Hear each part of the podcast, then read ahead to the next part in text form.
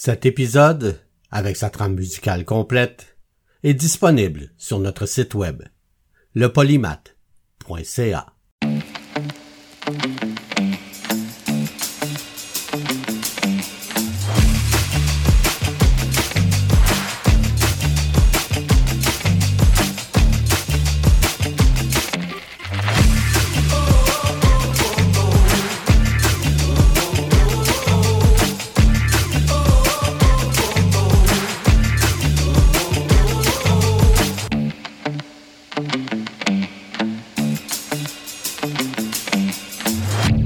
Le polymath avec Bruno Laberge.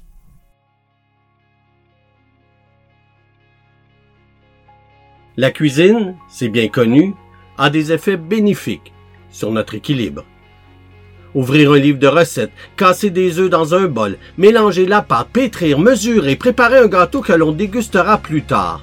Tous ces gestes anodins en apparence exigent de l'attention et de la concentration.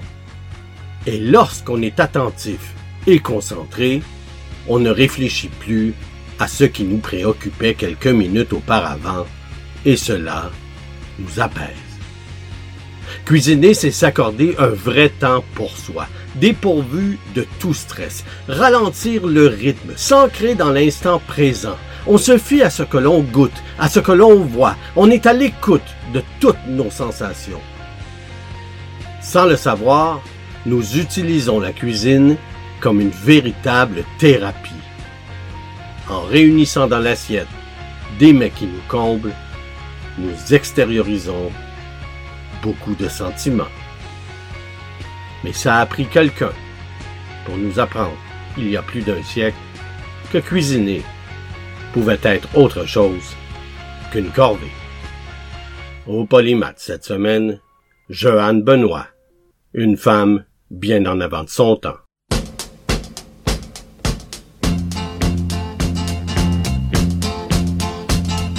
Tous les matins, il achetait son petit pain au chocolat. Aïe, aïe, aïe.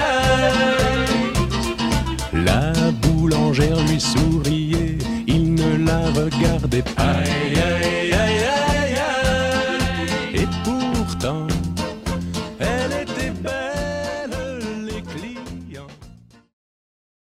Quand on pense à Johanne Benoît, on l'imagine derrière une table en train de nous présenter un plat fraîchement cuisiné.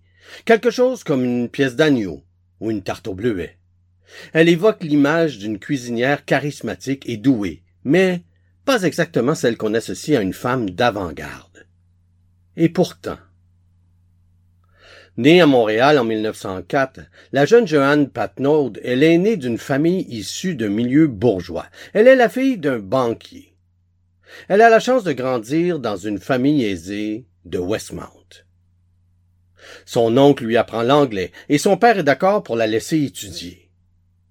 Elle reçoit donc la même éducation que les jeunes garçons de son époque.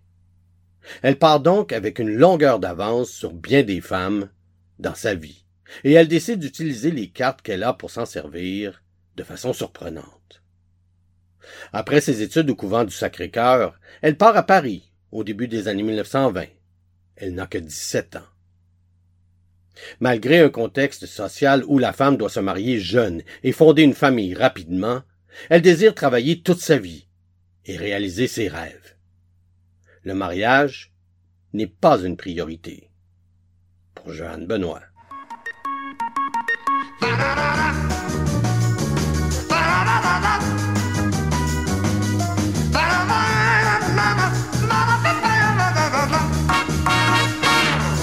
cornichons, de la moutarde, du pain du beurre, des petits oignons, des confitures et des œufs durs, des cornichons,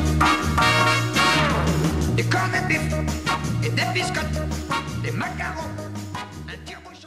Si Johanne se rend à Paris, c'est surtout dans l'espoir d'y faire du théâtre.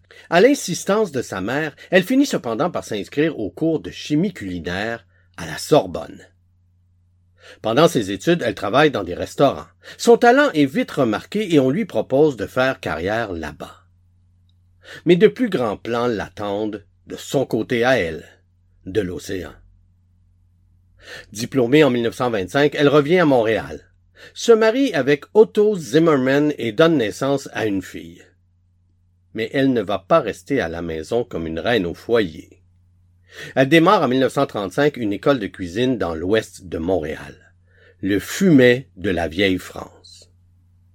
À cette époque, ce sont les religieuses qui enseignent cette matière. C'est donc la première école de cuisine laïque. Elle ne reçoit pas de salaire officiel. Ses étudiantes déposent plutôt de l'argent dans une enveloppe à la fin des cours, contenant un montant à leur discrétion. Au fil des ans, elle enseigne à 8000 femmes.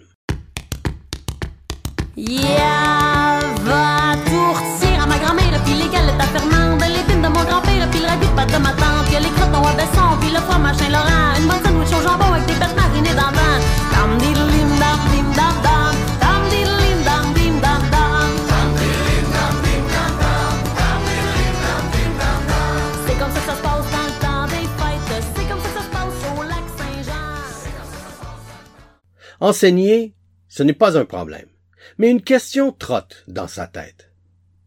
Qu'est-ce que ces étudiantes vont bien pouvoir manger sur l'heure du dîner? Elle a entendu parler d'une innovation américaine intéressante, les buffets. Joanne est une femme avant-gardiste sur tous les points. Elle a vraiment eu des idées brillantes avant tout le monde et elle a une ouverture d'esprit hors du commun. Elle lance donc son Salad Bar. Un buffet est le premier restaurant végétarien à Montréal dans les années 30. Il offre des salades et sandwichs variés. Bien vite, les hommes d'affaires du secteur veulent aussi en profiter. Ce brouhaha attire l'attention d'un étudiant des HEC, Bernard Benoît, qui devient d'abord son partenaire d'affaires, ensuite son amant. Avant-gardiste? Beaucoup plus. Elle divorce de son mari, puis se remarie avec son Bernard, un homme de 13 ans, son cadet.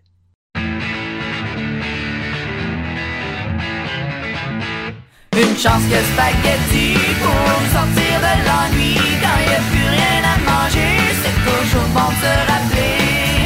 C'est mieux spaghetti à papa qu'une assiette de viande hachée juste assez chaude. Du bœuf haché avec de la pâte de tomate, des tomates, des du jus de tomate,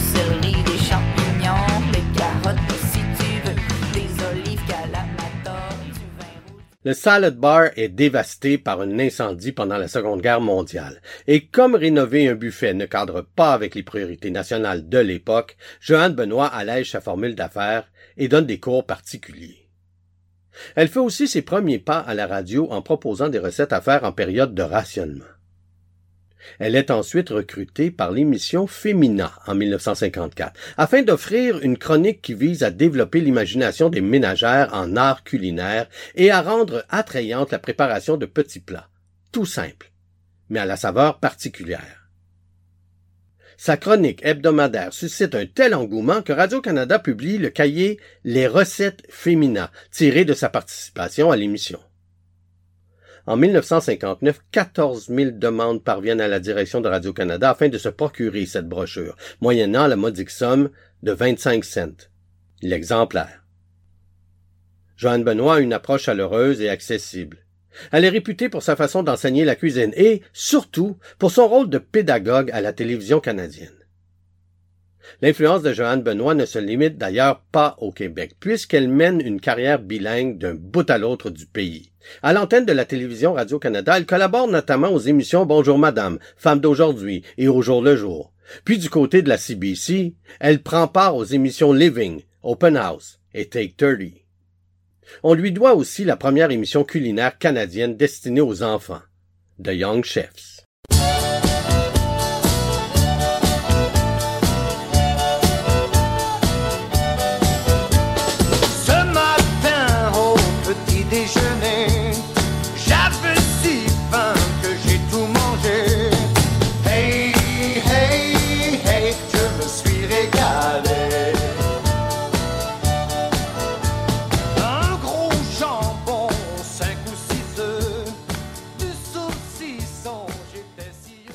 Rien n'échappe à Joanne Benoît, qui a ce don de tirer parti de tout.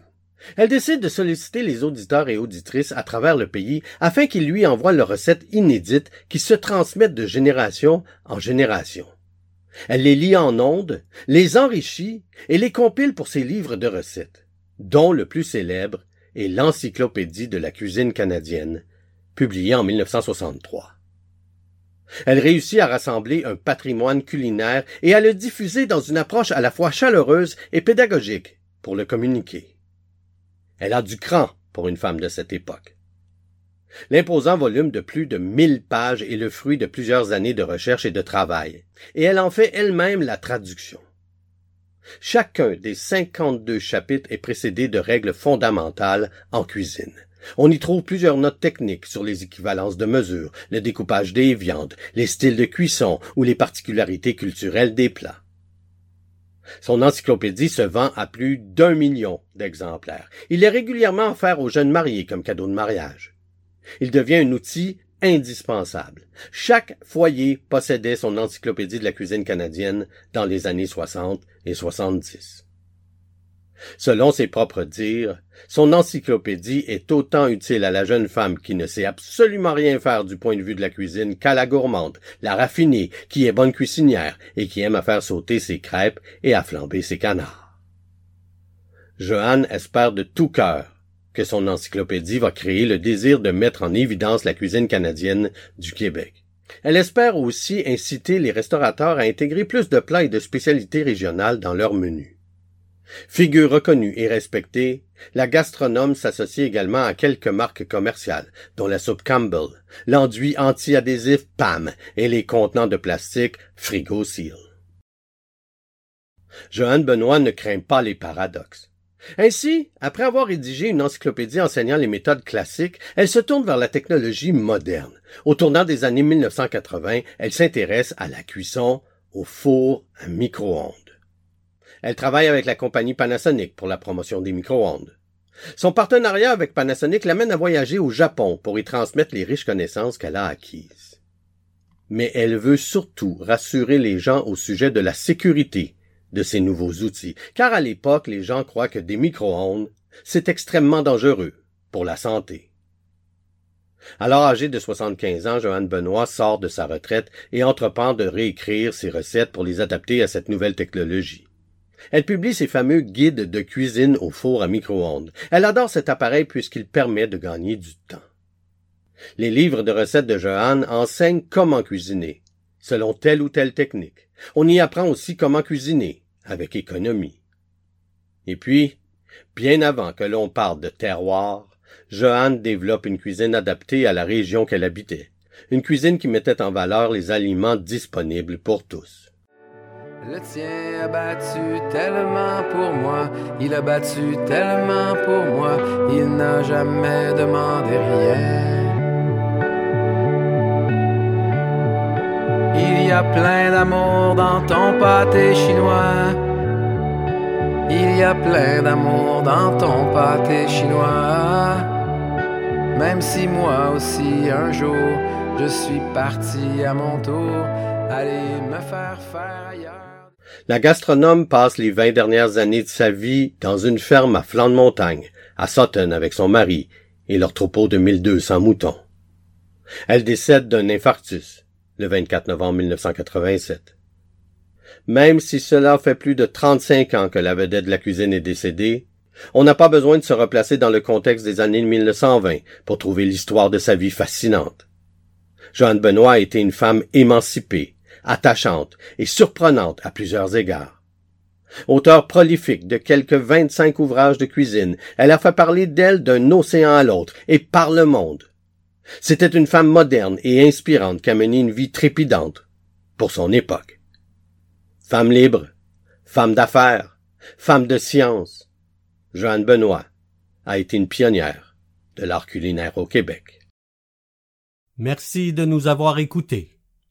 Et si vous avez aimé cet épisode du Polymath, alors vous pouvez nous encourager en visitant notre page Patreon au patreon.com slash le polymath. Merci tout le monde.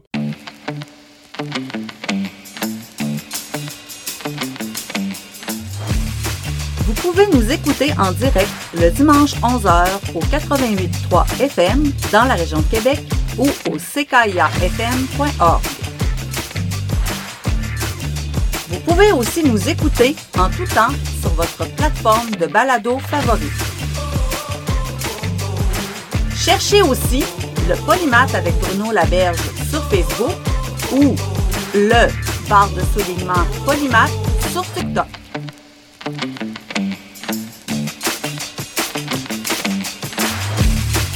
Visitez notre page web lepolymath.ca.